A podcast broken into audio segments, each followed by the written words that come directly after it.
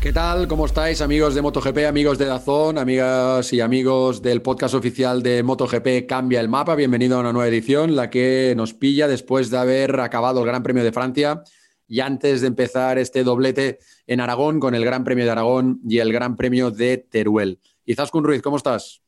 Perfectamente. Oye, ¿tú cuando vas al médico y abres la boca, qué te dice el, el médico que digas? 33. Pues aquí estamos en este ya podcast 33 de esta temporada extraña del 2020, eh, pero que semana a semana, un domingo a domingo, bueno, pues emoción a raudales y si ya no estaba claro que íbamos a disfrutar en MotoGP de normal en el Gran Premio de Francia, encima sobre ya la parrilla en la warm-up lap se pone a llover y cambia todo.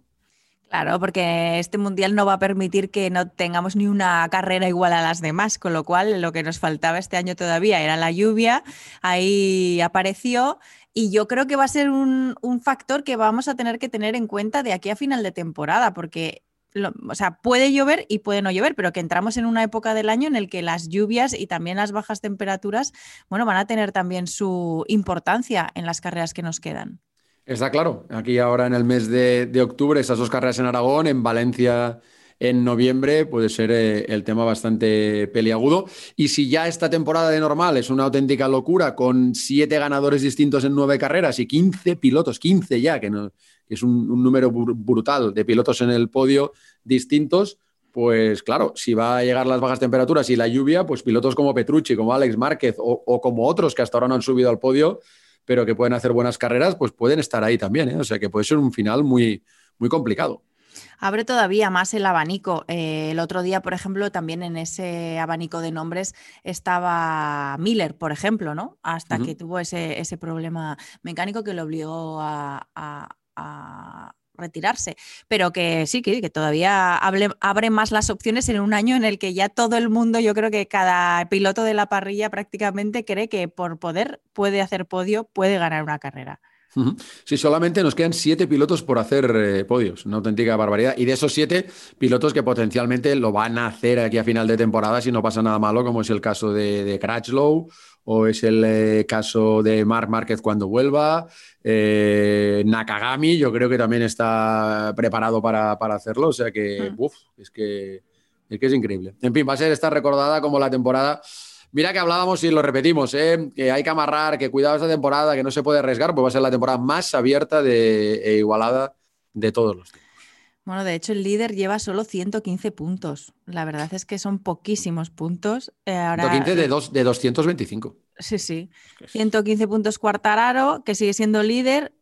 tiene ahora a 10 puntos a Mir, a 18 Andrea Dovicioso, a 19 a Maverick Viñales. Es como que se han apretado incluso todavía más, ¿no? Las distancias, especialmente entre el primero y el cuarto.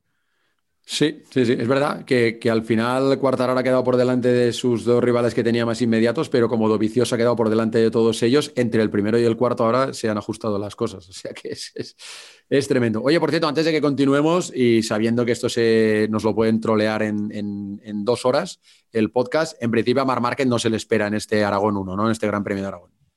En principio no. Eh, lo que pasa es que también, mira, ayer en una entrevista también lo decía Alex Márquez, su hermano, que es un poco, o sea, él va siguiendo los pasos y hay días que te da la sensación de que puede volver en Aragón y de repente al día siguiente que igual no vuelven toda la temporada. Estas son palabras literales de Alex Márquez. Eh, y es un poco, por eso es un poco difícil decir, sí, sí, seguro que va a venir en Aragón 2, pero ahora mismo Aragón 1 mm, no viene. Bueno, pues estará Bradel otra vez, que por cierto, después del último, del último podcast, del Mapping 32, hemos dado suerte a los dos eh, personajes eh, invitados de nuestro podcast, porque Carlos Tatay entró en el top 10 por primera vez y Santi Hernández por fin pudo volver a tener a su piloto, que en este caso no es Marc, pero es Estefan Bradel, en un top 8, que es un resultadón para Estefan Bradel.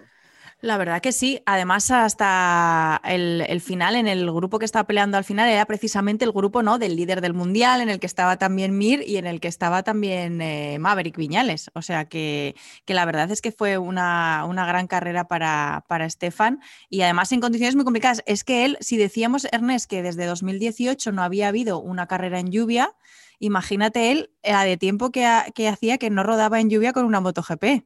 Es que ni se acordaba, ya. Sí, sí, tremendo.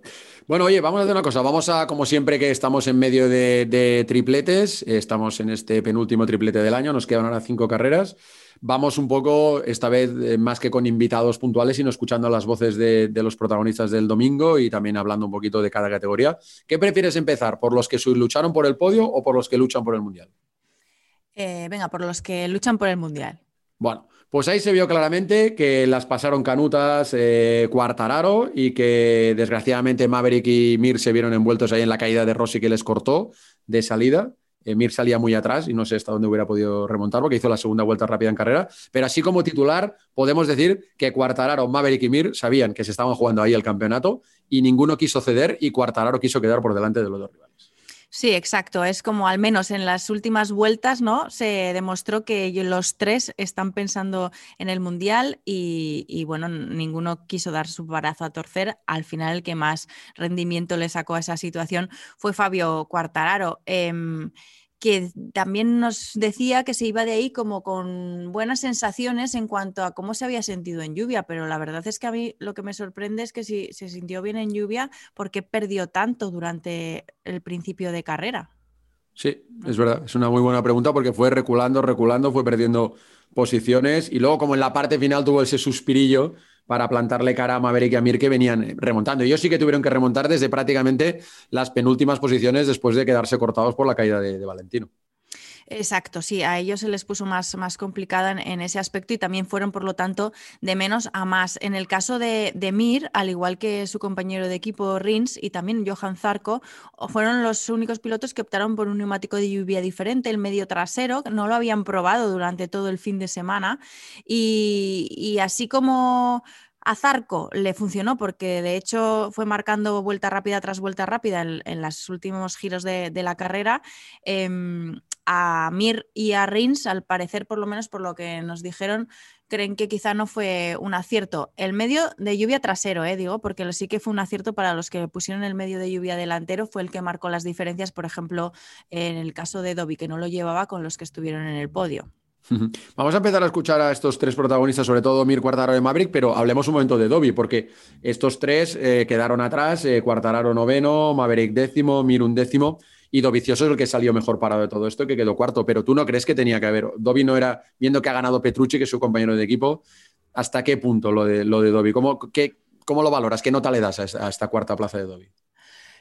Yo le daría un 7 especialmente por de dónde venía el sábado. Y o sea, yo creo que de, de Le Mans sí que se va vicioso con con un paso adelante incluso en, seco, con mejores sensaciones de lo que había tenido eh, al principio de año. Creo que las bajas temperaturas en general también les ayudan a ellos con este quebradero de cabeza que tenían con los neumáticos este año, con el neumático trasero. Entonces, en ese aspecto yo creo que se va con mejores sensaciones. Eh, lo de la lluvia también es evidente para mí que Ducati tiene un puntito más, por ejemplo, que, otro de sus rivales en, lluvia. Eh, lo que pasa es que el, iba a decir, la cagaron, se equivocaron con, lo que te digo del neumático delantero. Él puso el neumático blando delantero de lluvia y se ha demostrado que los que estuvieron en el podio llevaban el, medio. Eh, y eso fue lo que le dejó al final, no podía, ya solo pudo, digamos, mantener esa posición, pero ya no podía optar a, a más dovicioso. Aún así, lo que me dijo en la entrevista es que para ganar el mundial tienes que ser el mejor en seco. Lo de lluvia no le daba tanta importancia. Bueno, bueno, eh, pero si nos acogemos a lo que has dicho tú ahora al principio de este podcast, en lluvia no le doy tanta importancia, pero si llueve las próximas tres carreras de cinco, habrá que darle la importancia que merece porque eso decidirá, decidirá el título. Así que, pues a lo mejor resulta que cambia todo el escenario esa segunda parte del Mundial y puede salir beneficiado vicioso. Bueno, vamos a empezar a escuchar protagonistas. Escuchamos al líder del Mundial, Fabio Quartararo, que terminó en la novena posición. 66 años han esperado los franceses para ver ganar a un francés en la categoría reina en el Gran Premio de Francia, pues van a tener que esperar mínimo 67 porque no lo consiguió. Ahora mismo, como decíamos, tiene 115 puntos, le saca 10 a Joan Mir, tiene 115 de 225 puntos. Fabio, ¿sientes que hoy ha salvado los muebles o no? Sí, sí, podemos decir esto. Em, al final, sí, cuando ha empezado a llover eh, en la parrilla, pensaba que era un sueño, ¿sabes? Que, empezaba a llover, digo, no es posible, justo en este momento. Em, pero bueno, al final podemos estar contentos de, nuestra primera carrera, que em, no ha ido tan mal, hemos, hemos acabado en la nueva posición, pero em, sobre todo al final, cuando Joan me ha pasado, no hemos dejado nada, hemos querido adelantarle, que al final es muy importante de, de tener un punto más, un punto menos, puede jugar mucho para el final de campeonato y al final creo que hemos salvado muy bien los muebles sabiendo que, que Dobby ha hecho cuarto. Y ya está, pero contento de nuestra primera experiencia yo en agua, en carrera y creo que podremos aprender mucho más para el futuro. Ahí en esos adelantamientos del final sí que estaba presente el Mundial, ¿no? Como dices, ya, ya no solo con Mir, con Maverick, ahí ninguno queríais dar vuestro brazo a torcer, también era un poco cuestión de orgullo. Sí, vamos a decir esto, pero sobre todo no pensaba en el campeonato, pero cuando ha empezado a llover digo, bueno, tendremos que hacerlo mejor, pero cuando Joan me ha pasado, por supuesto que he pensado en el campeonato y dije, aquí no, no puedo acabar detrás porque es una carrera donde teníamos que acabar delante de él, eh, no solo de Joan, pero de, Maverick también, no era demasiado lejos pero quería acabar delante de ellos y lo hemos conseguido. Al final, eso es una de las cosas que, mm, que me alegra un poco de, este resultado que no ha sido tan bueno como lo esperábamos, pero al final contento de nuestra experiencia. Al final, un día u otro tenía que llegar a esa primera carrera en agua y ha pasado en este circuito. Así que mm, buena experiencia, pero eh, por supuesto quería mejor en, este circuito. ¿Por qué al principio has sufrido tanto? ¿Era más por falta de sensaciones o por no querer arriesgar más de la cuenta? No tenemos sensación al principio. De delante tenemos una sensación muy buena, que Paul me ha adelantado, he conseguido otra vez adelantarlo en la frenada, pero grip trasero no tenemos. Eh, hemos visto en la curva 6 que me ha pasado eh, Dobby por el interior, Petrucci por el exterior, pero no conseguimos tener el grip eh, de las primeras vueltas como los otros pilotos, así que nos falta esto en agua. Después la moto, bueno, mi equipo me ha dicho que había una parte de la carrera que estaba rodando a menos de medio segundo, un segundo de, de los de delante, así que podemos estar contentos y sabemos dónde están los problemas. Vale, pensando en Aragón, te ves eh, fuerte para defender liderato, incluso aunque ahora ya se repitan porque por probabilidad puede pasar carreras como esta, de lluvia o de condiciones más complicadas. Sí, eh, al final tengo que, concentrar muy bien en Aragón porque mm, desde el principio del campeonato sabía que Aragón era una pista complicado, pero em, sabiendo que llegamos en esa situación me tendré que dar al 200% para intentar estar delante, trabajar lo mejor posible, intentar estar muy concentrado con el equipo, pero sí, sí, al final tengo que estar listo en cada condición y esperamos que, que sean seco y no mucho frío, pero al final lo que hemos vivido en este Gran Premio ha sido, ha sido único. Así que esperamos buenas condiciones y buen resultado en Aragón. Gracias y suerte, Fabio. Gracias. Gracias. Fabio Cuartararo, líder, Cuarto ahora Maverick Viñales a 19 puntos eh, de, de, Cuartararo. Y, bueno, mm, en general, yo creo que lo decía abiertamente Fabio, ¿no? Que sí que se va con la sensación de haber salvado los muebles. Yo creo que en el caso de, de Maverick también quizá va por esa misma línea. Em, sí que históricamente él siempre ha dicho que con la Yamaha se encuentra muy bien en lluvia. No sé si eso en un escenario de, como estamos diciendo, Ernest le puede dar un poco más en, las, en las cinco carreras que quedan. Pero bueno, en cualquier caso así como él llegó como con muy buenas sensaciones o grandes aspiraciones alemanas, em, no sé si los resultados mm, reflejan ¿no? lo que también esperábamos de Maverick durante ese fin de semana. Sí, lo, que me hace mucha gracia es que eh, siempre se ha dicho que Le Mans es un circuito Yamaha, aunque más veces ha ganado en los últimos años Honda, pero también gracias a las victorias de Mark. Hmm. Y esta vez la primera Yamaha quedó novena, es decir, que tuvo Ducatis, KTMs y dos. Hondas por delante. O sea que está claro que la carrera fue distinta y sobre todo en el caso de Maverick, lo hemos dicho ya un par de veces en este podcast, quedó muy condicionado por haberse quedado cortado ya en la salida por, por el accidente de Rossi, ¿no? No sé exactamente qué hubiera hecho luego. De hecho, hizo una buena remontada porque la, la primera vuelta la pasó penúltimo y luego terminó llegando ahí a esa pelea con Mir y con Cuartararo, es decir, que, que supo luego coger el ritmo. Algo que, que termina sabiendo hacer muy bien Maverick, ¿no? En la parte final de las carreras, pero ya ya muy lejos, ¿no? Esta vez no es porque se haya quedado al principio, sino porque se quedó cortado. No, los, no, no sé hasta dónde hubiera llegado Maverick, la verdad, eh, sinceramente. Igual hubiera sido muy buena carrera para él, no para ganar, pero a lo mejor hubiera estado ahí en esa pelea un poquito en el segundo grupo. Eh, bueno, la verdad es que es difícil saberlo. Lo que sí que hizo Maverick, como tú comentas, es eso, es eh, ir remontando y es verdad que su mejor vuelta de carrera, el 43.8 que marcó, lo hizo en la, en la vuelta 25, con lo cual eh, sí, que, sí que encontró esas sensaciones, ¿no? Una vez que superó, bueno, pues al haberse encontrado ahí la, la caída de, de, Valentino Rossi en la primera curva. Sí, sí. O sea, no pasó de la primera curva, Valentino. Eso sí, también sí, es bastante sorprendente. ¿eh? Sí, muy sorprendente y también, como diría, el pecato, ¿no? Porque, porque también vamos a ver hasta dónde hubiera podido llegar. Vamos a escuchar, pues, a lo que nos contaba, o lo que le contaba Izaskun Ruiz en, en Dazón, Maverick Viñales, al acabar la carrera.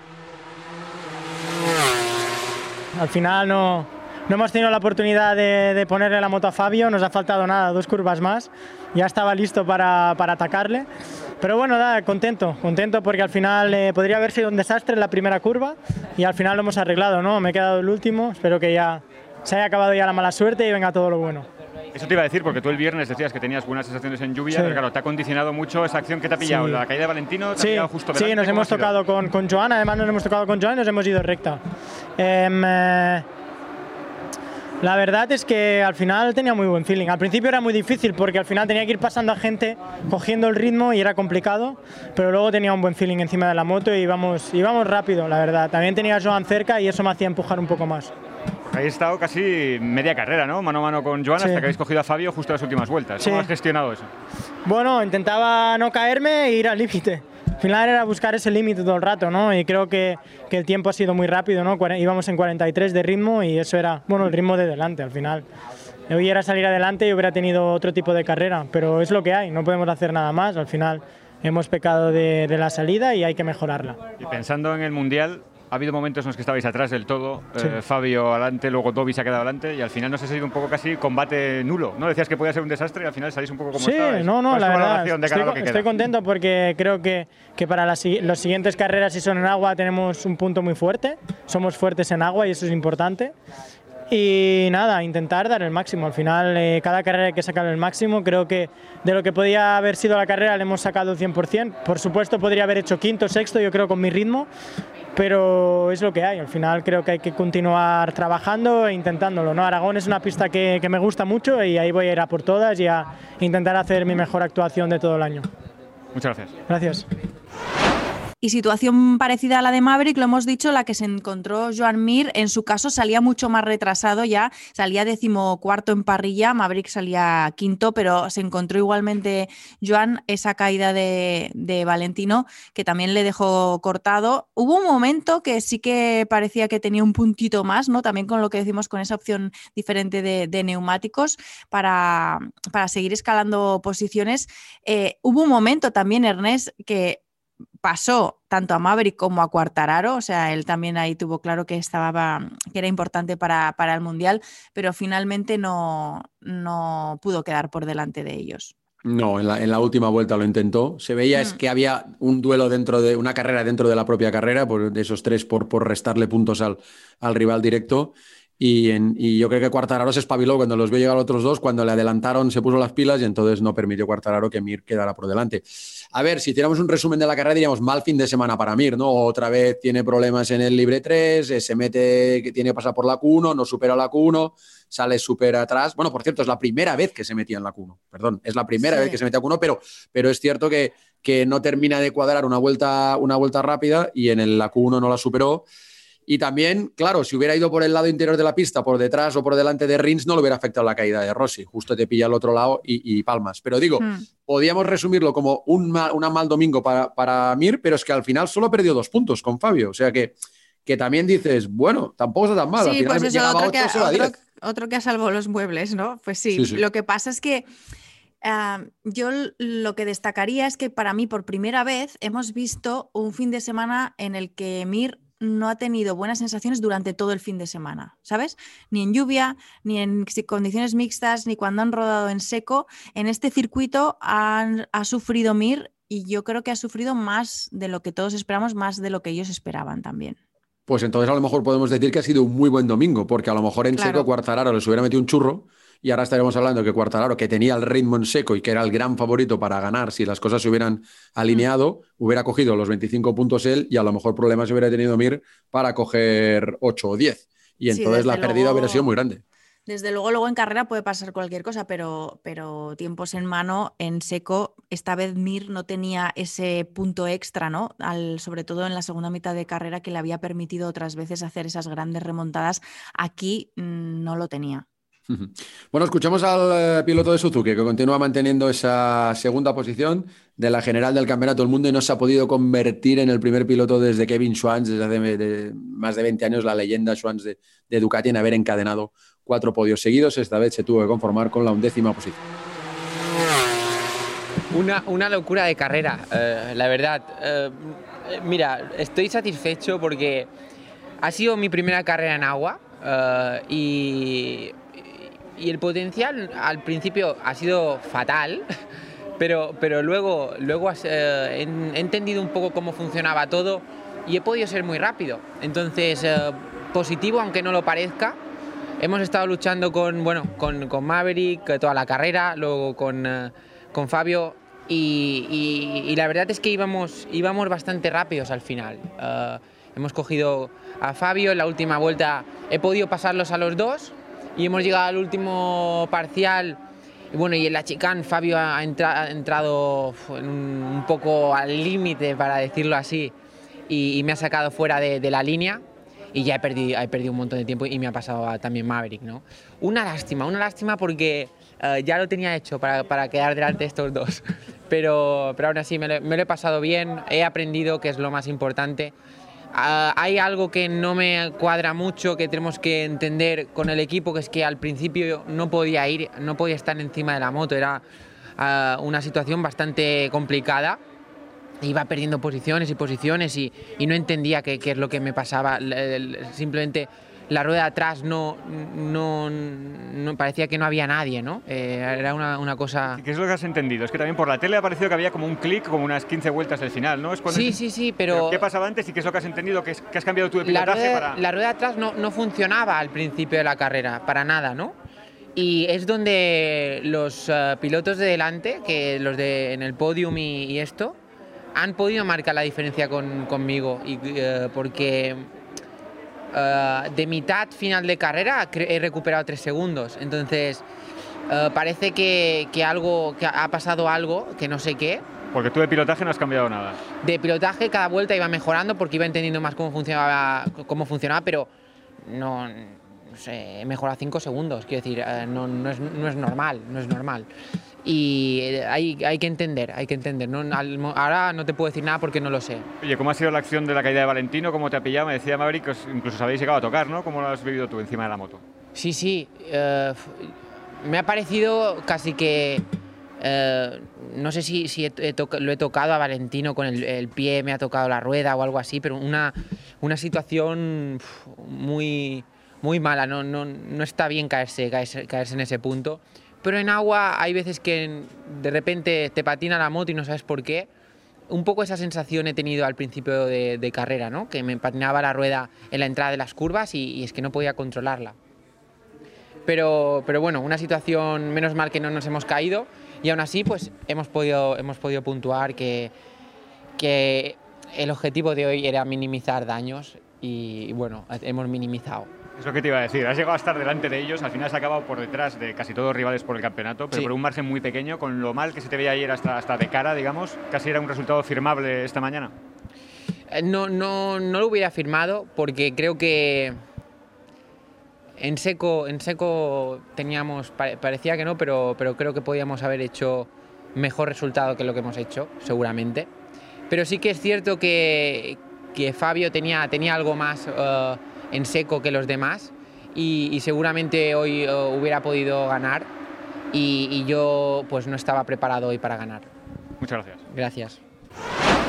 Será interesante también ver, Ernest, tanto para Cuartararo como para Viñales, como para Mir, los tres pilotos de los que acabamos de hablar. Em, Aragón no es un reto fácil para ninguno de los tres. ¿eh? O sea, porque viendo los resultados del año pasado, vale, menos Maverick sí que es verdad que acabó cuarto, pero acabó a cinco segundos de la cabeza. ¿vale? En este caso de, de del ganador de Market. Pero es que Cuartararo acabó quinto a 8 segundos y estoy viendo que Joan Mir acabó decimocuarto. Fue eh, su, segundo peor resultado del año en este circuito en Aragón. Sí, lo que pasa es que aquel Mir no es este Mir. Eso por supuesto que no, por supuesto que no. Pero bueno, Rins acabó noveno a 27 segundos de la cabeza. Eh, o sea que, que, las características de este circuito creo que quizá favorecen, pueden favorecer más, digamos, desde en ese aspecto, quizá más a, las Ducati, ¿no? O a las Honda, eso lo hemos visto especialmente a Márquez, pero bueno, eh, eh, que a las quizá a las Yamaha o a las Suzuki. Pero bueno, que esto está para dinamitarlo y que salte por los aires, lógicamente. Lo que está claro es que en modo campeonato, de los cuatro que están eh, delante, que ahora mismo son los que parece que puede quedar entre ellos el, título, aunque en una carrera cambia todo, eh, Dovicioso es el que tiene que tener, sacar más, más partido esta carrera. Y la verdad es que hemos estado todo el fin de semana diciendo un poco que si Dovicioso quería realmente ser candidato a ganar el campeonato, aquí este fin de semana tenía que ganar. Eh, la gente de Ducati decían, bueno, eh, podrá ganar hasta que matemáticamente sea imposible, ¿no? Es cierto que no ha ganado, pero es cierto que ha quedado por delante de los rivales, con lo cual se ha acercado a, a Cuartararo y ahora mismo en ese circuito con una recta de más de un kilómetro, mm, en seco o en lluvia, mm, son más favoritas las, las Ducati, porque en lluvia ya hemos visto lo que ha hecho Petrucci. Sí, sí. La pregunta que nos que, o, el argumento que usábamos cuando estábamos en Le Mans es que, ¿no? Que para Dovicioso ese circuito iba a decidir si seguía en la pelea por el Mundial o no. Y yo creo que la respuesta es que sí que sigue en la pelea por el Mundial.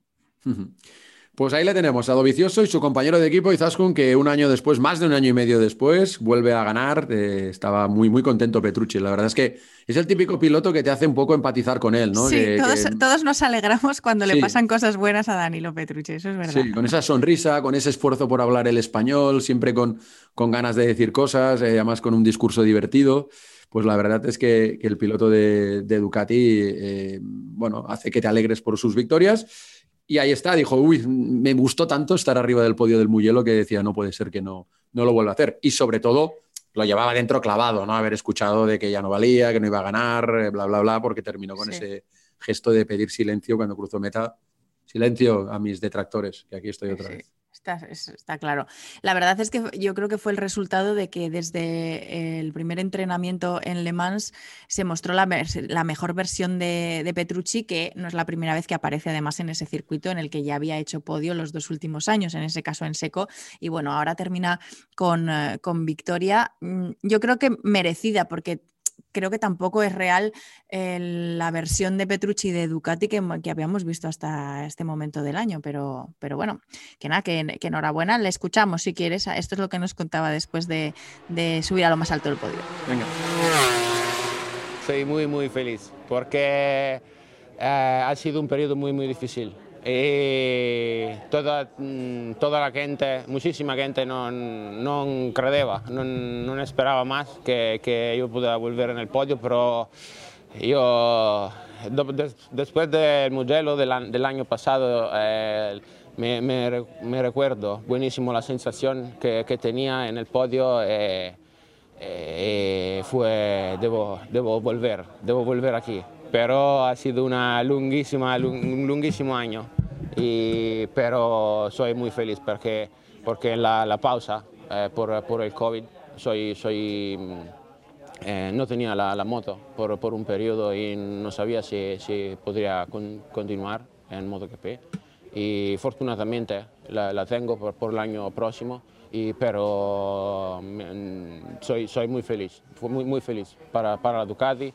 para todas las la personas que, que, me están cerca, en mi casa, en el, en el box. Eh, ¿Ha habido algún momento en el que veías que se iban acercando sobre todo? ¿Ahí estabas gestionando o...? Mm, no, mucho. No, no todavía mucho. no. Eh, estaba, eh, estaba gestionando en, la, en, el principio de carrera porque no, no sabía muchísimo cómo, cómo fue la, la condición. Pero en un momento he mirado al mega screen, he visto que Márquez menos 1.2. Yo he dicho, no, eh, no sé cuál, cuál, es el límite. Y Dobby, Dobby me ha pasado, pero he dicho, hoy, hoy no, eh, es muy peligroso estar detrás porque yo eh, he visto que, que está muchísima, muchísima gente detrás. Y he intentado de, de, de, rodar un poco más, más rápido y he, he visto en un momento subito Dobby a más dos segundos, y, pero a la, la, primera derecha he perdido, perdido la, la rueda delantera. Eh, he dicho no, no, no ahora, no ahora. Y las últimas dos vueltas ha sido muy difícil porque no sabía uh, Alex cuán, cuánto, cuánta velocidad tenía, pero esa es una victoria mu mucho más importante de, de que la del Mugello. ¿Y cuánta culpa? O sea, tiene esta, en esta victoria? ¿Que haya sido lluvia o las condiciones difíciles aquí, que es un circuito que te gusta o no? ¿O que ya has encontrado, digamos, no, mejor sensación de aquí a final de Tenía, temporada? tenía um, eh, buenas sensaciones con, con, el seco. Y después de esta mañana, después del warm-up, eh, he dicho al, al, la, al box, se puede intentar de, de volver al podio.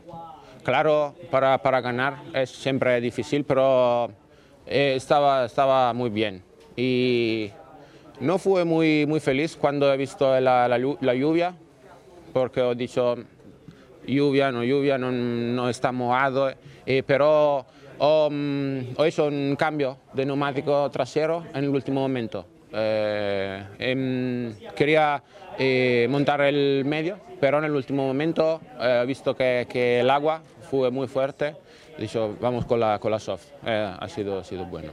Pues nada, enhorabuena, disfrutarlo. Gracias. Gracias. gracias. Por cierto, Izaskun y amigos del podcast eh, Cambia el Mapa, no sé si os habéis dado cuenta que Petrucci ganó la carrera viniendo de la Q1. Esto no es muy normal.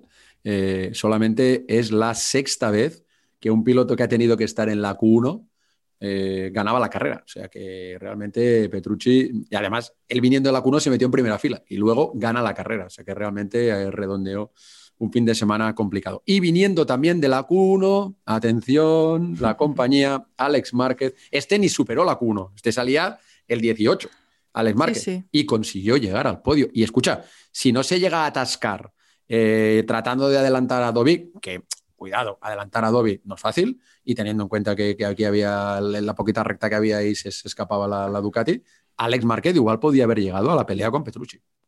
A ver, por ritmo, eh, sí, lo que pasa es que es eso, que luego en las carreras hay que gestionar diferentes cosas. Primero, remontar desde cuando sales decimoctavo, después adelantar a pilotos efectivamente como, como Dovicioso y después que tú en tu año de rookie, cuando yo creo que también ves que estás ahí ya en el podio, que vas a acabar segundo una carrera en un año muy complicado, yo creo que también hay que saber gestionar los riesgos y, y yo creo que era una grandísima recompensa. Obviamente, eh, pensar, claro que pensó en poder ganar, pero llegabas a este punto, yo creo que una segunda plaza, vamos, es de aplaudir.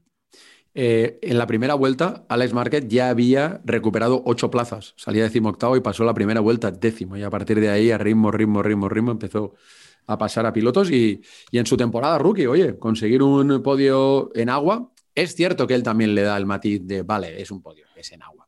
Pero claro, si de aquí a final de año también hay otras carreras en agua, al final te puedes relanzar en la pelea por rookie del año que parecía que se te había disparado Binder con su victoria de, de la República Checa, ¿no? Y oye, si esto sigue así, eh, puede continuar ahí trabajando porque Binder quedó duodécimo, ya que aquí le ha metido unos puntitos guapos para, para la general sí, sí. de los rookies. Sí, y es verdad lo del agua, y como tú dices, él es el primero que lo reconoce, pero yo también digo que también es verdad que es un rookie que no había rodado con la onda en agua eh, creo que tuvieron un día de lluvia en el test de noviembre de Jerez y desde mm. entonces no había vuelto a rodar eh, en lluvia con la, con la Honda. O sea, es su primera carrera en lluvia en MotoGP y acabas en el podio, o sea, y con la Honda. O sea, repito, que vale, que, que también hay que darle, yo creo que el valor que tiene, porque lo tiene.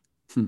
Sí, es cierto también que siempre se había dicho que la Honda iba bien en agua, él, lo dijo al, acabar, al acabar la carrera. Es decir, que si el año pasado, por ejemplo, hubiéramos visto alguna carrera en agua, igual Jorge Lorenzo hubiera ido rápido en el agua, no lo sabemos. Pero que la Honda, la Honda se vuelve como más dócil, ¿no? Un poco en el agua y. Sí, bueno, lo demuestra también los resultados, no hemos dicho, octavo, octavo fue Bradal, pero también acabó sexto Nakagami. Séptimo, sí. Séptimo, exacto, por delante de Bradal, séptimo.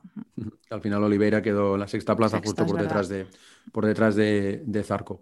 Bueno, pues si te parece, escuchamos a Alex Márquez, que estaba muy contento eh, en un circuito donde el año pasado había ganado y que evidentemente no solo estaba contento él, eh, también estaba contento Mark en la distancia con, sus amigos, con su primo, ¿no? viendo con toda la gente, viendo en Dazón la alegría de del podio de, Alex y que enseguida colgaron una, una Insta Story ahí gritando desde... desde me he cruzado contigo antes de la carrera MotoGP y me has dicho, en 15 minutos llueve, le tienes que dar un regalo a quien te lo haya dicho. Han sido media horita, ¿no? 20 minutos. te he visto, te he visto corriendo y digo, va, voy a poner un poco de emoción, luego si no llueve, pero así en casa ya, oh, que va a llover, que dicen que va a llover. No habías rodado mucho. Bueno, de hecho, el viernes fue la primera, la mañana del viernes fue la primera vez que rodabas con la onda en, lluvia. ¿De dónde vienes? Desde noviembre que, no, que nos rodaba. En Austria tuvimos ahí medio, pero no fue agua. Pero sí, hoy me, he sentido muy bien, tenía muy buena atracción, sobre todo también hemos acertado poner el medio delante, porque así podía eh, más, un poquito más las frenadas, tenía un poco más de soporte de, delante, porque con la onda siempre el neumático delante es muy crítico. Y la hemos acertado. Ha habido un momento allí de tensión dentro del box, porque también quería salir con el medio de detrás. Hubiera sido eh, erróneo, porque como hemos visto, Johan Zarco al final era muy rápido, pero ha sufrido mucho hasta llegar a ese punto. Eh, y bien, eh, muy feliz, muy contento. Ha sido un buen día para el Repsol Honda Team, que ya tocaba, lo necesitábamos. y nada, Ahora hay que replicar esto en seco, que es lo difícil, así que a seguir trabajando y cada día me siento un pelín mejor y hemos hecho un muy buen warm-up otra vez, así que se van viendo destellos, pero hay que acabar de cuadrar un fin de semana. Eh, supongo que claro, esta ha sido una carrera de paciencia sobre todo, pero ¿en qué momento tú has visto que tenías ritmo suficiente para llegar a la cabeza? Sinceramente, en todo momento. Eh, cuando sobre todo me he puesto detrás de Cal, eh, que me ha costado adelantar, de adelantarlo, eh, en ese momento he dicho, ¿por qué no? Porque he visto que las Ducati al principio eran muy rápidas, pero que después ralentizaban muchísimo. Entonces en ese punto he dicho, va, hay que atacar, hay que jugárselo un pelín, hay que ser agresivo. He perdido tiempo con Cal, he perdido tiempo con Dobby sobre todo y allí es cuando Petrucci se ha escapado un pelín. Si no, quizás hubiéramos podido llegar al, final juntos y jugárnosla, pero bueno, eh, un primer podio eh, y después de salir del 18, eh, muy muy feliz. ¿Por qué te ha costado tanto adelantar a Dobby? Bueno, es un gran frenador, acelera muy bien, tiene una gran aceleración, las Ducati corren mucho en la recta, con el sistema que tienen ellos en las rectas creo que, que les da un, un, un extra. después en, Curva, sobre todo entrando cuando lleva el medio delantero, era un pelín más fuerte, pero ya dentro de curva, no eh, en el punto de frenada. Entonces, por eso eh, me ha costado tanto y también es gato viejo. Eh, cuando lo he pasado se ha querido revolver, pero yo he aguantado bien. La, la, onda hoy se ha aguantado muy bien, podía hacer muy bien los interiores y después tenía también una gran tracción, así que todo el, el pack hoy era muy bueno. Eh, empezaste antes de empezar la temporada, tu primera temporada en MotoGP, sí que hablabas de que el podio sería un objetivo importante. No sé si después de un inicio tan complicado como este, seguías creyendo que era posible o no. Sí, y, más viendo cómo está el año, que está muy raro, ¿no? por decirlo de alguna manera, un día uno, un día el otro. Entonces yo sabía que oportunidades como las de hoy había que aprovecharlas y había que estar allí no había rodado en agua, pero sabía que la onda en agua casi siempre eh, con Mar, que se comporta bastante bien, es una moto que da confianza, entonces sabía que días así había que, echar el resto. Eh, así que cuando estaba en parrilla digo, y es la mía, casi era en la curva 1 con, con, Miguel, que lo he tocado, eh, pero después me he podido colocar bastante bien. Me lo he tomado con calma, sobre todo tres, cuatro primeras vueltas, pero después ya he empezado a adelantar y bien pensaba cuando estaba detrás de Cal que quedaría ya muy pocas vueltas y que no me daría tiempo a llegar, pero cuando he visto que quedaban 11, 12, digo, aún queda mucha carrera, vamos a por ello. ¿Te sientes reivindicado? No, pues para nada. Al final es un, un podio en agua tampoco quiere decir gran cosa, em, pero sí que pues, para la motivación te hace seguir creyendo. ¿no? Eh, nunca he perdido la esperanza, siempre sigo creyendo que di el salto en MotoGP en el momento adecuado y creo que, que, esto va a salir adelante, así que eh, estoy feliz de, de, estar aquí, pero con ganas de, de trabajar y de mejorar. Enhorabuena, Alex. Gracias. Por cierto que después de cortar esa entrevista, eh, Alex dijo, Marc, tranquilo, ya estoy aquí, porque sabía que Márquez, su hermano Marc Márquez, estaba mirando y le dijo, tranquilo, que ya estoy aquí, que, que, que ya no te preocupes, que ya, aquí estamos. Eh, por cierto, eh, Alex eligió el neumático delantero medio, ¿no? Sí. De lluvia. Exacto, ¿Y, y cómo, sí. lo, cómo, eligió ese neumático si no lo habían, no lo habían probado el viernes, no? No, la verdad es que cuando en el Libre 1 apareció la lluvia, bueno, la pista estaba mojada, todos los pilotos rodaron con el neumático blando delantero, blando trasero de lluvia y, era la única referencia que tenían. En este caso, ¿por qué lo eligieron? Bueno, pues en base a los datos que tenían del año pasado, una de las sesiones de entrenamientos en Le Mans fueron en, en, lluvia y ahí sí que probaron el neumático medio, en este caso pues con, con Marc Márquez, ¿no? Y a partir de esos datos, bueno, pues tomaron esa, esa decisión de salir con el neumático medio delantero, que les funcionó bien. Era, por ejemplo, la, la opción que también eligió Danilo Petrucci, eh, o Johan Zarco, por ejemplo, y también lo que decíamos, a Rins, tanto Rins como Mir. Lo que pasa es que ellos, Mir y Rins, llevaban también el medio trasero, que es de lo que se, al final se quejaron un poquito, pero lo de poner el medio delantero de lluvia fue un acierto para todos. De hecho, Paul Espargaro, que acabó tercero, acabó diciendo que quizás sí, ¿sabes? Que ahí uh, habían fallado, que si hubieran puesto ese otro neumático, podría haber tenido un poquito más eh, para pelear hasta el final. Bueno, pues ya que has nombrado a Paul Espargaró, hablemos de él, el piloto catalán del equipo de, Red Bull, que estuvo en el podio. Por cierto, por cierto, por cierto, una cosa, una cosa muy interesante. A es ver, la primera vez, es la primera vez este año, mira que ya estamos hablando de la temporada más abierta, la temporada de los satélites, es la primera vez este año que los tres pilotos del podio son pilotos de equipos de fábrica. Eh, por lo tanto, hubo que llamar a un cuarto piloto, que es el primer sí, independiente, que fue Zarco quinto para que fuera como primer independiente, porque hasta ahora, entre Cuartararos, eh, eh, Oliveira, Morbidelli, eh, bueno, pues habían estado ahí en el, en el podio y, y, a, y, eran satélites. Y ahora, en cambio, Pam, Petrucci, Márquez, Paul, o sea, Ducati, Honda, KTM de fábrica y Zarco fue el primer, el primer independiente. Sí, de hecho hasta a mí se me hizo raro porque esta, ya te acostumbras sin querer, dices tres, tres, eh, ¿sabes? Tres entrevistas después de, de, de la carrera y digo, oh, cuatro. Es, o sea, que hacía muchísimo efectivamente que no pasaba ya. Bueno, pues estamos hablando... Sí, sí, estamos hablando de KTM, sensacional, sensacional Paul. Eh, igual que consiguió su primer podio en agua en Valencia 2018, llega el agua también, está adelante con, con, con la KTM. Por cierto, KTM, que ya ha batido su récord de, de puntos del año pasado, que fue 111, pues de los que 100 fueron de, de Paul, eh, ya está en 125, o sea que están sin parar, lluvia o seco. ¿eh? Sí, sí. Eh, yo creo que esto confirma lo que decimos, que este año han dado un paso adelante importante.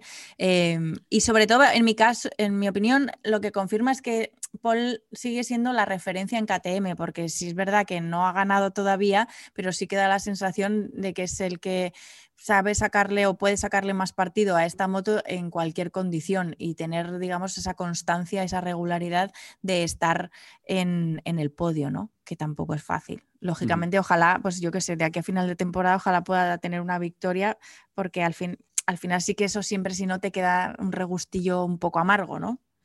Está claro pero ya es el primer piloto KTM de la clasificación también del Mundial, ha adelantado a, a, Binder, que evidentemente cogió muchos puntos con aquella victoria de la República Checa.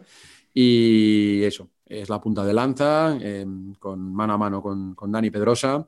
Ahí van adelantando. Y vamos a escuchar, si os parece, a Paul Espargaro por este ya tercer podio del año. Eh. Cuidadito con, con la broma, eh. ya tercer podio del año para Paul Espargaro. Tiene tantos podios como Cuartararo o Maverick, solamente con más podios que Paul Cuartararo y Maverick está Mir con cuatro. Vamos a escuchar a Polito. ¿Se te ha hecho eterna la carrera o no?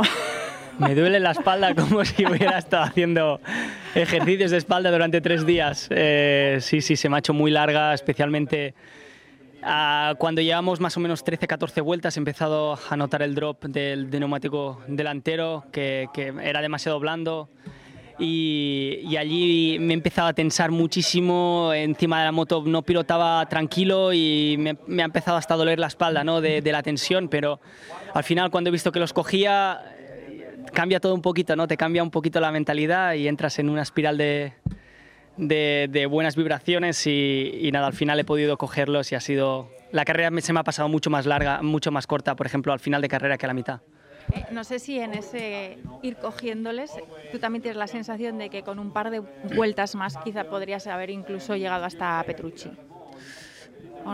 Bueno, sí, o, también hubiera podido caer. El, riesgo que había, que estaba tomando las, sobre todo las tres últimas vueltas cuando lo dicho, ¿no? La pista se estaba secando y el neumático delantero, eh, por ejemplo, Alex con el medio delantero han, hecho una estrategia mejor y hemos estado a punto de montarlo, pero como todas las KTMs también mis compañeros habían puesto el neumático blando, era muy arriesgado y no lo habíamos probado, así que estoy contento por estar aquí, siempre te queda eso, ¿no? De, de qué hubiera pasado, pero a lo mejor a mitad, principio de carrera, que he sufrido tantísimo, no podía calentar los neumáticos. A lo mejor con un neumático medio no hubiera terminado la carrera.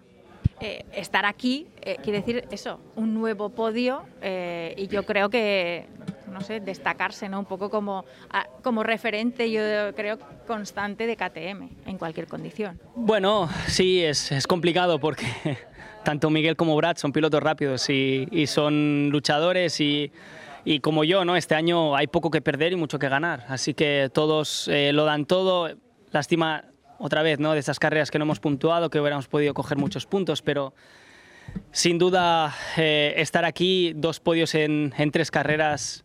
Es, es, increíble y, y, no lo hubiéramos imaginado antes de empezar la temporada. Así que en condiciones de lluvia, un seco, hoy teníamos opciones para hacer grandes carreras y, y terminar así es una pasada. Y cuéntame, que es que me quedo mirándote y en el parque cerrado te he visto ahí agachado, mirando ahí como por un lado y por otro la onda, en este caso de Alex Márquez, ¿qué mirabas? Neumático delantero, es eso que te estaba comentando, ¿no? Que se me ha quedado, se me ha quedado esta espina, ¿sabes? Esta este, bueno, el, haber montado el neumático medio, que hemos estado a punto en la parrilla, nos ha faltado nada. Teníamos ya el mecánico ya a punto para cambiar, para cambiar el neumático, bueno, en el box antes de salir y, y estaba mirando a ver la degradación del que tenía Alex en el neumático delantero y en el trasero, pero, pero eso, ¿no? Se me ha quedado un poquito el haber eh, fallado en eso y a lo mejor haber conseguido algo más, pero lo dicho, estamos aquí y, y no habernos caído ya es algo muy, muy bueno. Enhorabuena, Paul. Muchas gracias. Pues ya hemos repasado casi todo lo que dio de sí esta carrera del Gran Premio de Francia. Solamente decir que, bueno, Peco Bañaya, que era otro de los que también cuenta siempre en el campeonato, es otro de los que se vio involucrado también en el inicio con la caída de Rossi. Tuvo que pasar penúltimo también la segunda vuelta y solo pudo remontar hasta decimotercero. Y los españoles que no hemos nombrado, pues solo acabaron 15 pilotos la carrera, les quedó decimocuarto, Iker Lecuona quedó decimoquinto y mala suerte para Alex Rins, que él sí que salía muy atrás, hizo una salida brutal, cogió la parte interior en la, en la segunda curva y en la chicane y no se vio involucrado en el accidente de Rossi. E Izaskun venía, eh, se fue al suelo cuando iba segundo, pero mm, yendo a por, a por Petrucci. Sí, sí, iba a por Petrucci y tenía, viendo su vuelta a vuelta, tenía ritmo para, para alcanzarle. Pero, pero bueno, vino, cometió ese error, vino esa, esa caída. Luego eh, se reincorporó a la, a la, carrera porque el objetivo entonces era coger algún punto porque todavía lo tenía a mano, pero le pasó, de repente vimos que le mandaban un, mensaje de problema técnico, ¿no? O sea, que tenía que retirarse y resulta que se le había quedado enganchada la correa que usan los comisarios para sacar, para enganchar las motos y sacarlas de la grava, pues se había quedado en su colina enganchada con la, con la cámara, ¿no? Que llevan en, la parte trasera de la moto y, claro, no se había dado cuenta Alex Rins y le hicieron parar porque realmente se daba una situación peligrosa. También hicieron parar con la misma bandera negra esa con el círculo naranja Morbidelli, porque también tuvo un problema con la moto. O sea, él se cayó, volvió a pista y entonces ya tenía la, no sé qué pasaba con la moto y le dijeron, eh, eh, eh, que tienes un problema con la moto, Y tampoco terminó Morbidelli. Y nos faltaba Tito Rabat, que también se fue al suelo. Realmente está pasando unos momentos bastante delicados Tito Rabat. Cada semana estamos con los dimes y diretes de su futuro, que tiene el contrato firmado, pero que todo el mundo lo ve más fuera que dentro. Eh, no lo sé, la verdad es que tú le entrevistas cada jueves, intentáis no perder el sentido del humor, intentáis sacar cosas positivas, pero yo creo que la pregunta clave que ya se la has hecho, pero que es lo que hay que contestar es, ¿cómo puede ser que con la misma moto de Zarco, tú que tienes nivel también de ser campeón del mundo de Moto 2 y una gran experiencia en MotoGP, ¿por qué con esa misma moto no consigues llegar donde llega Zarco? Es que es la, es la única pregunta, eh, que ya se la hacemos. El problema es que la respuesta tapó la sabe Exacto, porque te iba a decir, él también es la pregunta que se hace. Claro. Pero Sabemos las preguntas, pero no tenemos las respuestas. Por cierto, una cosa, sobre, este tema de Tito Rabat, sí que el otro día, sí que eh, después de hablar mucho sobre Bastianini, Marini y tal, el otro día tuve como, le cambié la perspectiva a la foto, ¿no? Y, lo traté de contar durante la transmisión de, la carrera de MotoGP, de los entrenamientos, que es más complicado.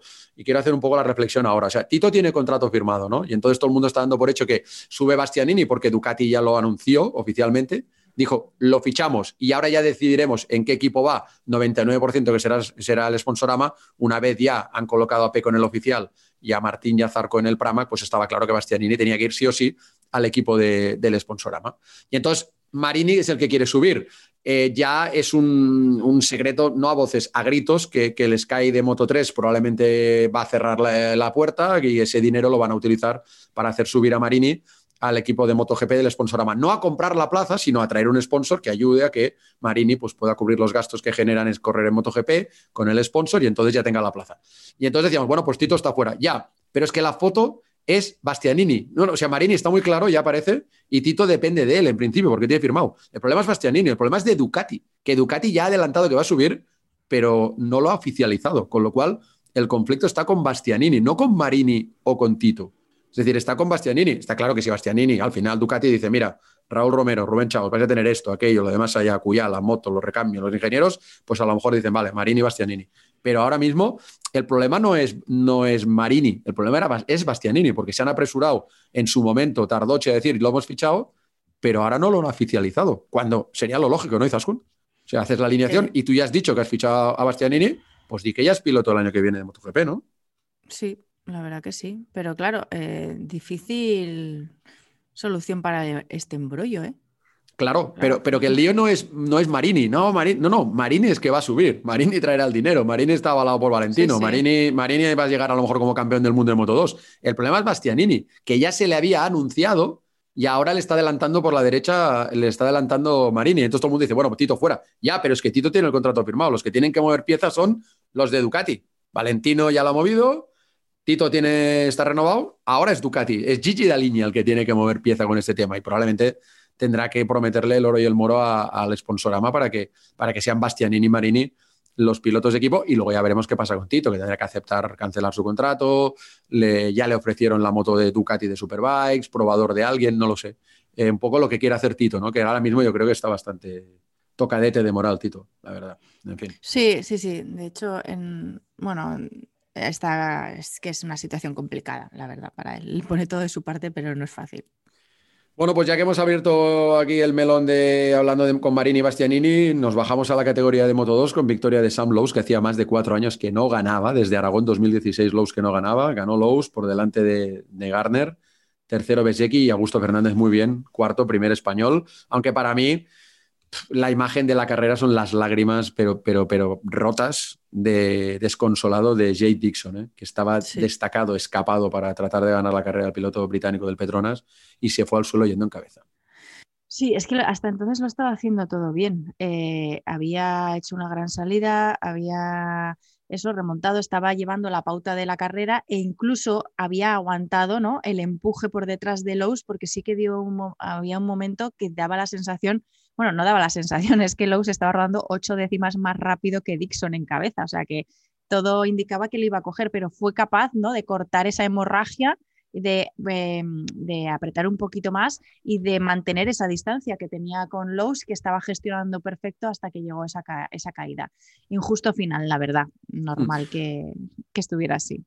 También es cierto que Lowe's hizo un carrerón, un buen fin de semana, lleva ya muchas carreras bien. Y de hecho, Lowe's en hubo un momento que iba adelante, perdió la primera plaza porque bloqueó ahí en la curva 8, bloqueó la moto, que no sé ni cómo nos salió volando. De hecho, salió humo que parecía que había roto el motor. Imagínate, en la sensación primera fue, ha roto motor, porque salió tal humo de la, del bloqueo que hizo de, parecía Fórmula 1. Y en dos ruedas bloquear así es irte al suelo.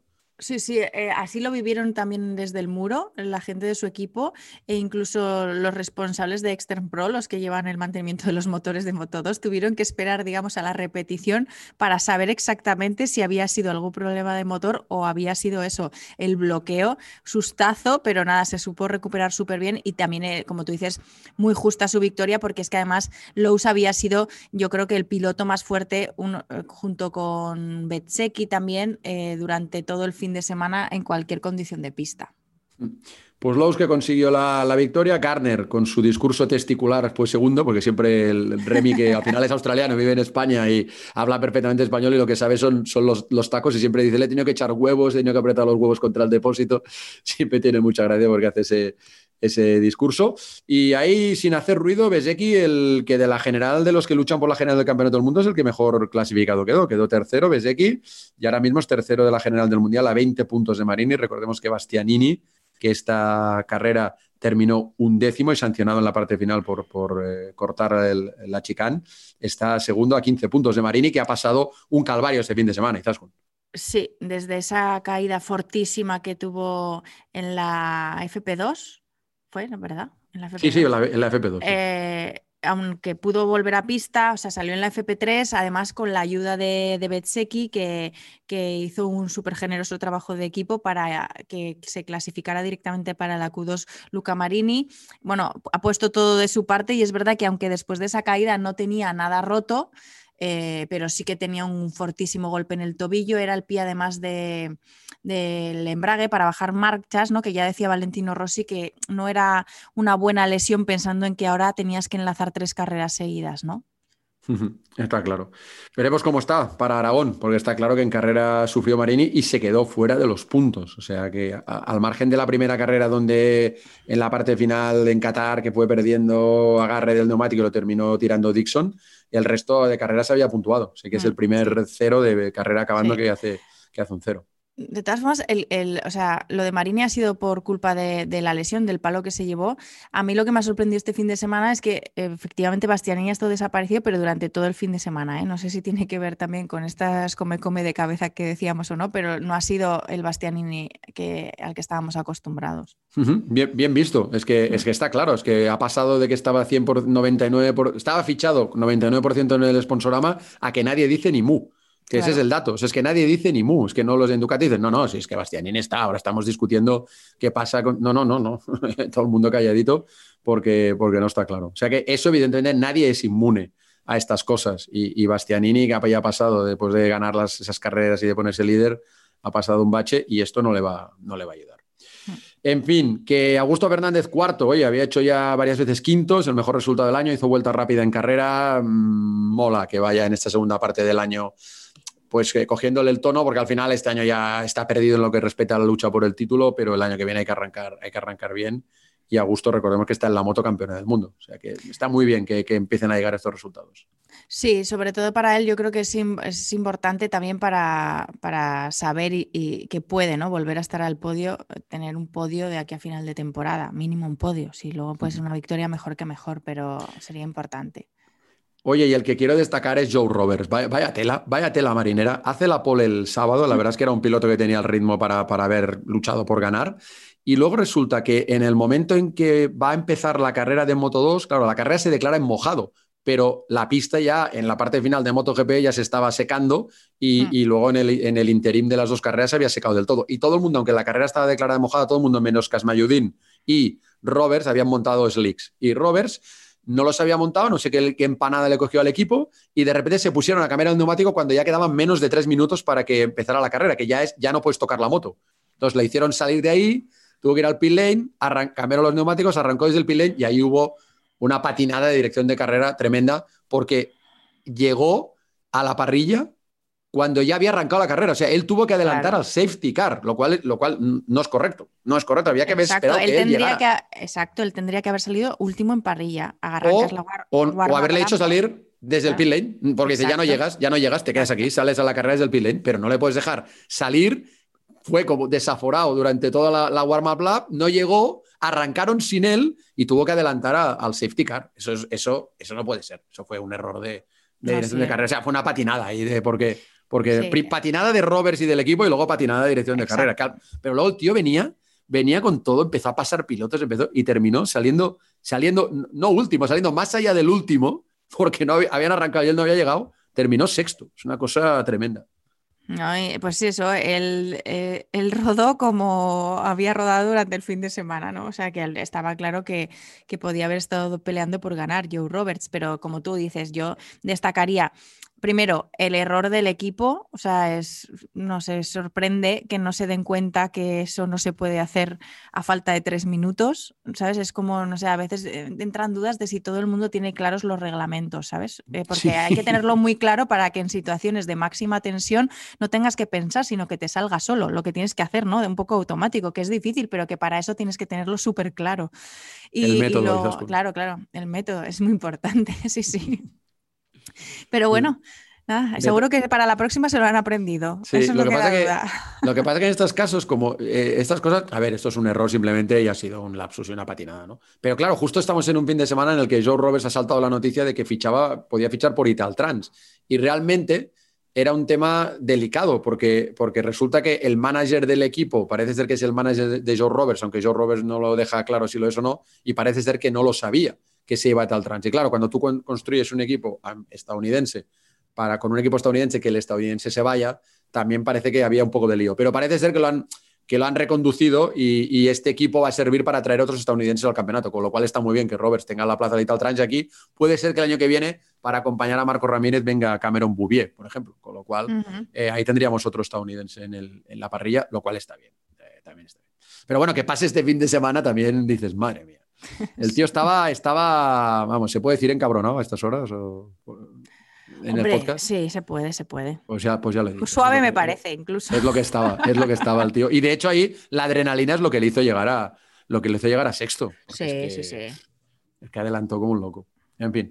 Bueno, y el resto, bueno, a mí me llama la atención ver a Baldassarri por fin en un top 8. Eh, también se anunció que Baldassarri ha fichado por el MV Augusta y Mansi se va en su plaza al equipo de Sitopón. No sé si, si le va a cambiar la cabeza ya a Baldassarri porque talento tiene. Y luego los españoles, Garzó duodécimo, Marco Ramírez décimo tercero. Son los que estuvieron en, en los puntos porque Edgar Pons quedó décimo noveno. Navarro se fue, se fue al suelo. Xavi Vierge se dio un palo tremebundo. Jorge Martín también se cayó y Canet, que ya no pudo correr la carrera, que se había lesionado en el warm-up. Sí, ha pasado por el quirófano porque se lesionó uno de los dedos de, su mano. En primer momento él mismo contaba en redes sociales que pensaba que, que, iba a perder el dedo. No ha sido así, pero le ha obligado a pasar por el quirófano. Y en el caso de Xavi Vierge, pues al final la caída que se dio un palo también tremendo, acabó con varias fracturas en el pie, aún así eh, se fueron de Le diciendo que va a intentar estar en Aragón. Bueno, pues sí, sí, y le veíamos en, redes sociales, eh, colgaba unas fotos llevando en silla de ruedas al aeropuerto. Eh, bueno, vaya, no, no estuvo, no fue muy redonda para los nuestros la, esta carrera de, de Moto 2 del Gran Premio de Francia. Y en cambio en Moto 3, bueno, tampoco hubo victoria, pero por lo menos ya se rompió esa sequía de pilotos, que no había pilotos españoles en las últimas carreras en el podio. Arenas fue tercero y combinado con el resultado de Ogura, que fue noveno, Albert es nuevo líder del Mundial, recupera ese liderato que, tenía, que había tenido desde el principio hasta la última semana.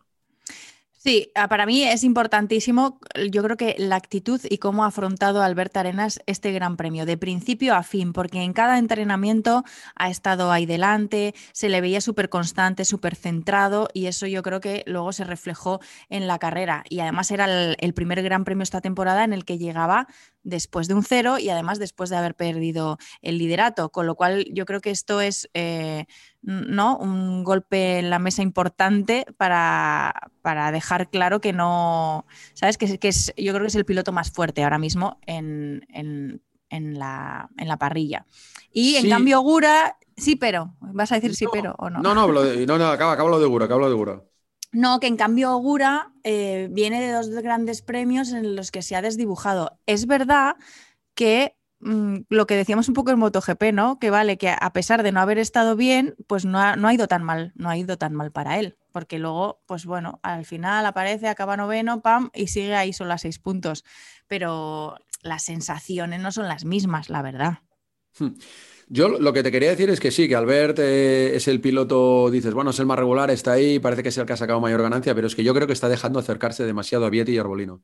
O sea, es que ahora ya creo que vamos a empezar a cambiar. Hay que mirar más allá, más por detrás, pero ya más allá de Ogura. En esto estoy de acuerdo. Sí, sí, sí, exacto. O sea, hasta ahora era el silencioso japonés, Ogura, pero lleva dos carreras seguidas mal.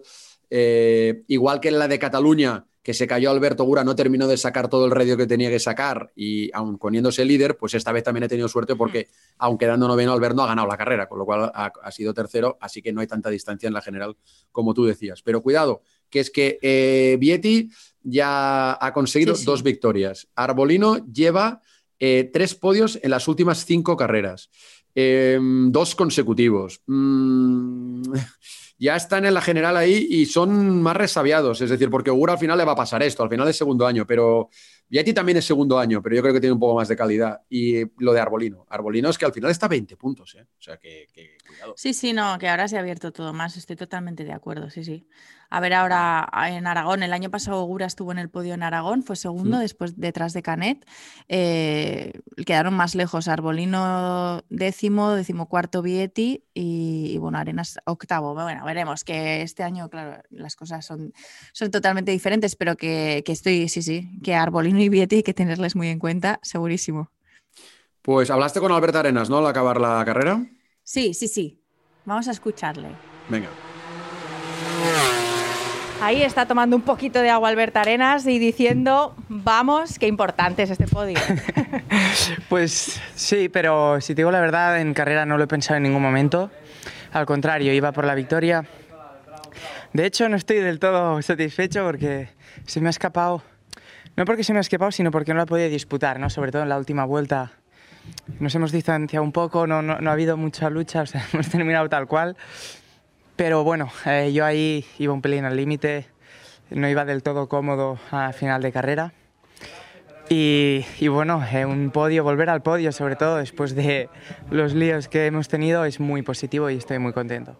Y además, sobre todo también al principio de carrera, unos cuantos sustos has tenido. sí, sí, cómo no. Eh, pero bueno, hemos sabido mantener la concentración, sobre todo todo el fin de semana, y hemos podido llevar a casa buenos puntos, además un podio. Eh, y contento, contento. Me ha parecido que en uno de los pasos al final, de tus pasos por línea de meta en la pizarra, te marcaban el, un más 10. ¿Eso es la distancia a la que tenías Augura? ¿En algún momento te lo han marcado o qué era eso? No, no, era G10, sino más, bueno, creo que era G10. No, te ponían G8 creo entonces y abajo más 10. Ah, vale. sí, era más uno, más uno. Más uno que era el grupo que estaba a un segundo del otro grupo. No, no, en ningún momento. En ningún momento tú has pedido que te marcaran donde estaba Augura ni nada. De momento no, aún queda, aún queda mucho. A ver, viendo el warm-up y un poco su fin de semana, sí que está un poco en dificultad, así que bueno. Pero ha, terminado en el grupo, ¿no? Al final ha acabado noveno. Vale, o sea, no. O sea, que estaba eh, durante la, la carrera fuera de los puntos. Aún no, aún no. Creo que aún no es importante saber dónde está cada uno, sino saber dónde estamos nosotros.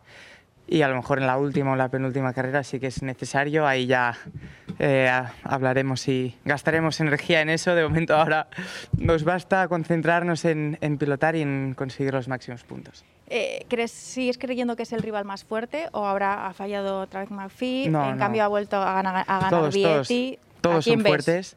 Eh, Ogura, estando mal, ha terminado noveno, mm, para nada, es un mal resultado, está muy bien. Vietti, eh, igual un poco más de presión, ¿no? porque quieras o no, yo me pesaba el hecho de tantas carreras, sea por fallo mío o no, pues el hecho de conseguir otro otro resultado, ¿no? De, decir, oye, que encima que estamos luchando por el Mundial, venimos de una mala racha. Así que eso, quieras o no, pesa y nos centramos en nosotros. Los demás pues están ahí y son todos iguales, nosotros vamos hacia adelante y poco a poco se va acercando el final, pero sobre todo carrera a carrera. Pues es bonito que ese punto de inflexión haya llegado aquí en Le Mans, donde conseguiste tu primera victoria. por supuesto. Muchas gracias, gracias Tascon. Y gracias al equipo por, por el trabajo. Enhorabuena. Pues detrás del podio de Vietti Arbolino y Alberto Arenas que le acabamos de escuchar, otra vez eh, la carrera fue muy injusta para Chaume Masia, el piloto del, Leopard, que además había hecho la pole. Y otra vez, como le pasó pues, en Cataluña y como le pasó también en, en Misano, llevó el peso de la carrera tanto rato que luego te sabe tan mal que no puedes ni tan siquiera subir al podio. En fin, eh, son, son las carreras, ¿no? Sí, las carreras son así. esas son así. Son así, que diría Carlos Checa. Sí, exacto. El lado más injusto de las, de las carreras, pero bueno, eh, no sé, es que claro, ahí yo ahora si vas y le dices, venga, vamos a sacar lectura positiva, lo importante es que cuando estás ahí al final llegará, sí, claro, pero tú quieres que llegue ya, porque ya te lo has ganado, ¿sabes? Pero bueno, Que, que, en cualquier caso, así que ya ahora sí que Masia yo creo que ha conseguido ese entendimiento ya de unas carreras hacia aquí, de ese entendimiento con la moto, también con el equipo, ¿sabes? Con la forma de pilotar la onda, etc., que era lo que le costaba durante las primeras carreras, que luego lo ha encontrado, pero entonces ahora sí que se merece una recompensa. Bueno, pues Masia cuarto, Raúl Fernández séptimo, continúa siendo muy rápido en entrenamiento Raúl y le falta todavía saberse mover en esa parte, en esa parte final, ya es un poco... Yo creo que hay, dos tópicos recurrentes este año, las Suzuki clasifican mal y luego remontan en carrera y Raúl Fernández entrena muy bien y luego pierde posiciones en la carrera. Gabriel Rodrigo, que ha sido estos días su cumpleaños, eh, ha sido octavo, como decíamos, seguro noveno. Muy bien, Carlos Tatay, le dimos suerte aquí en el podcast. Eh, le tuvimos la semana pasada desde ahí, desde la pastelería de la familia de los Tata y, muy bien, su mejor resultado décimo. Sergio García al final terminó en la, en la undécima posición.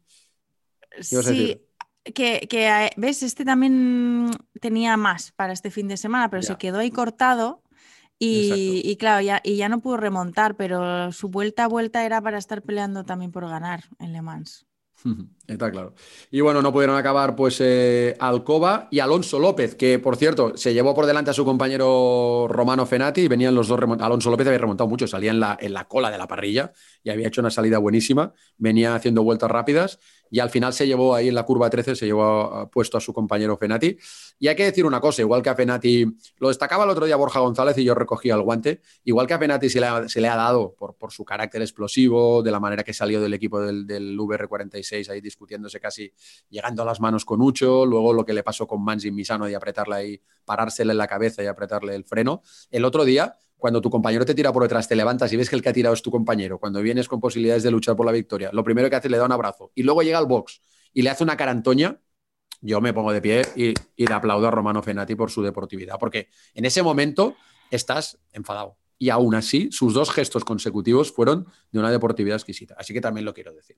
Sí, sí, totalmente. Hay que, igual, exacto, hay que destacar también esto, lo bueno y lo malo. Y esto es de lo muy bueno que hemos visto en eh, Fenati que Alonso López la han sancionado, por cierto. Tendrá que hacer una long lap durante la carrera de Aragón. Sí. Bueno, pues nada, que, esto es lo que ha dado de sí este Gran Premio, que otra vez Izaskun, sexta carrera de 10, eh, 9 en MotoGP, eh, en la que no hay victorias españolas en ninguna de las categorías. O sea, es la sexta en que no hay ni Moto 3, ni Moto 2, ni MotoGP. Aquellos tiempos que, que terminábamos con los tripletes. Triplete español. Bueno, pues a ver si, en Aragón ¿no? nos lo devuelve. Pues, pues, mira, yo te diría, Aragón creo que es uno de los circuitos donde hasta a punto de rozarse el pleno de España, porque hubo 8 de 9 podios, creo, una vez. Ahora hablo de memoria y creo que el que quitó fue Moto 2 y creo que fue Luti, pero, pero vamos, hay que volver a la senda de, volver a España y, conseguir, conseguir las eh, victorias que no se consiguieron en Cataluña y que no se consiguieron en Andalucía. Fue en el Gran Premio de España cuando sí hubo victoria con Alberto Arenas, pero ni el Gran Premio de Andalucía ni en el Gran Premio de Cataluña no ha habido victorias españolas. Vamos a ver si los dos Aragones, Aragón y Teruel, nos, dan, nos devuelven a esa, a esa senda.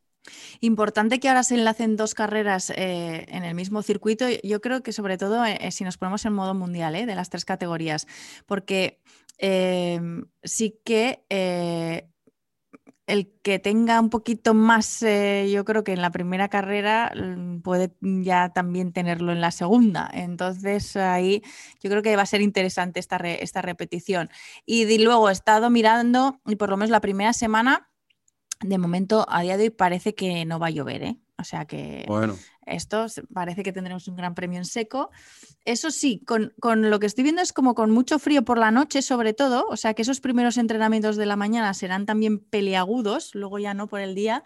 Y por cierto, que precisamente por eso, por lo de el frío en los entrenamientos de primera hora, eh, en Michelin van a cambiar el número de neumáticos o, la forma de repartir los neumáticos delanteros para los pilotos de, de MotoGP.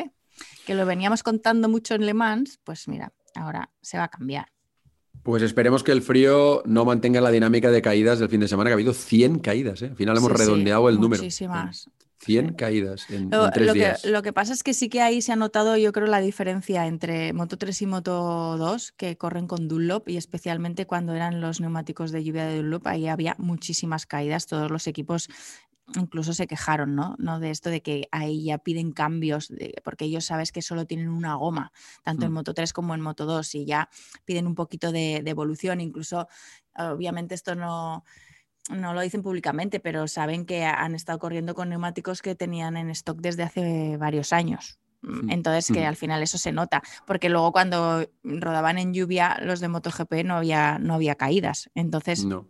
esa es, la, esa es la diferencia. Lo, que, lo único que en el caso de, de MotoGP es eso que cuando tienes, o sea, sabéis que tienen en cada gran premio tres neumáticos, blando, medio y duro, pues ahora lo que quieren los equipos es que el blando sea realmente blando, el compuesto más blando de los que tenga Michelin, y en vez de tener solo cinco como máximo de ese compuesto, pues ahora pasarán a tener seis, porque la lógica hace pensar que son los que van a usar seguramente durante todo el fin de semana, ¿no? Y con cinco, pues no tienen suficiente en Le Mans porque hubo un entrenamiento en lluvia y entonces ahí ya les permitió reservarse uno, pero en circunstancias de todo seco necesitan alguna unidad más.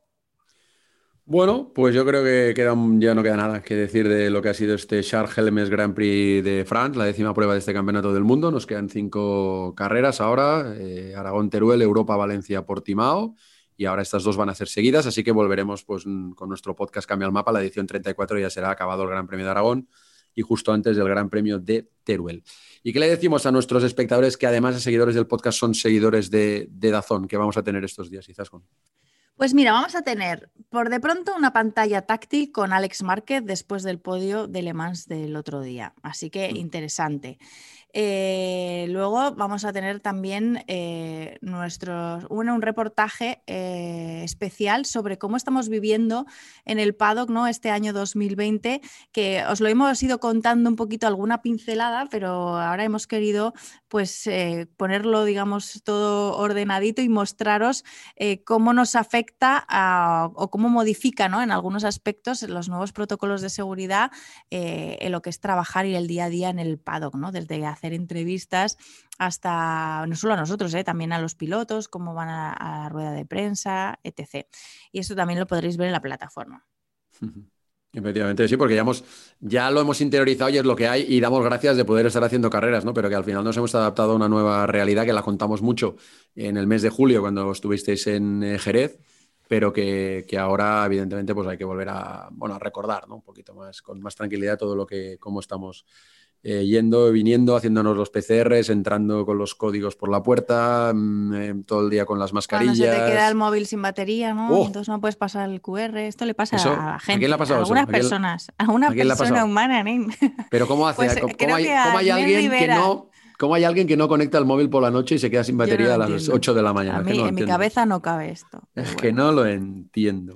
Bueno, Pues todo igual, es, igual te voy a decir una cosa, esa persona, ¿sabes lo que le pasaba? Que es igual la noche antes gastó toda la batería viendo la Isla de las Tentaciones desde Le Mans y se le gastó todo. Buscando no inspiración para luego cuando hablas con Cribillé, ¿no? Y Efectivamente. le dices, tenemos imágenes para ti. Muy bien.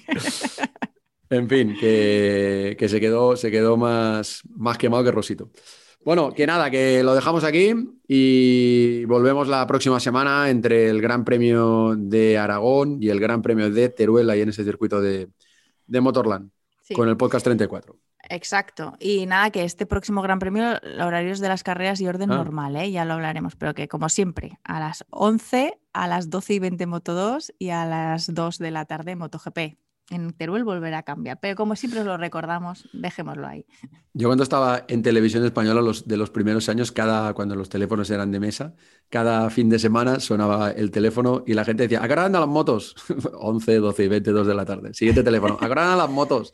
11, 12 y 20, 2 de la tarde. Hasta que un día yo cogí el teléfono y tal y dije 11, 12 y 20, 2 de la tarde. Y era, y era no sé, no sé quién era. Y dice, perdón. No, no, ¿qué quiere? ¿Qué quiere? o sea, justo la llamada que ya se lo dice sin pensar, ya era otra persona. No sé si era un jefe además o algo. Dice, ¿qué pasa? Y dice, no, no, perdón, perdón, es que estamos aquí con los horarios de, de, la de las motos. En la moto. Pues, pero luego en Teruel sí que cambiará, ¿no? En la segunda ya cambiará, eso ya lo contaremos. sí, ya lo eh, contaremos, pero sí, sí, cambia. Muy bien.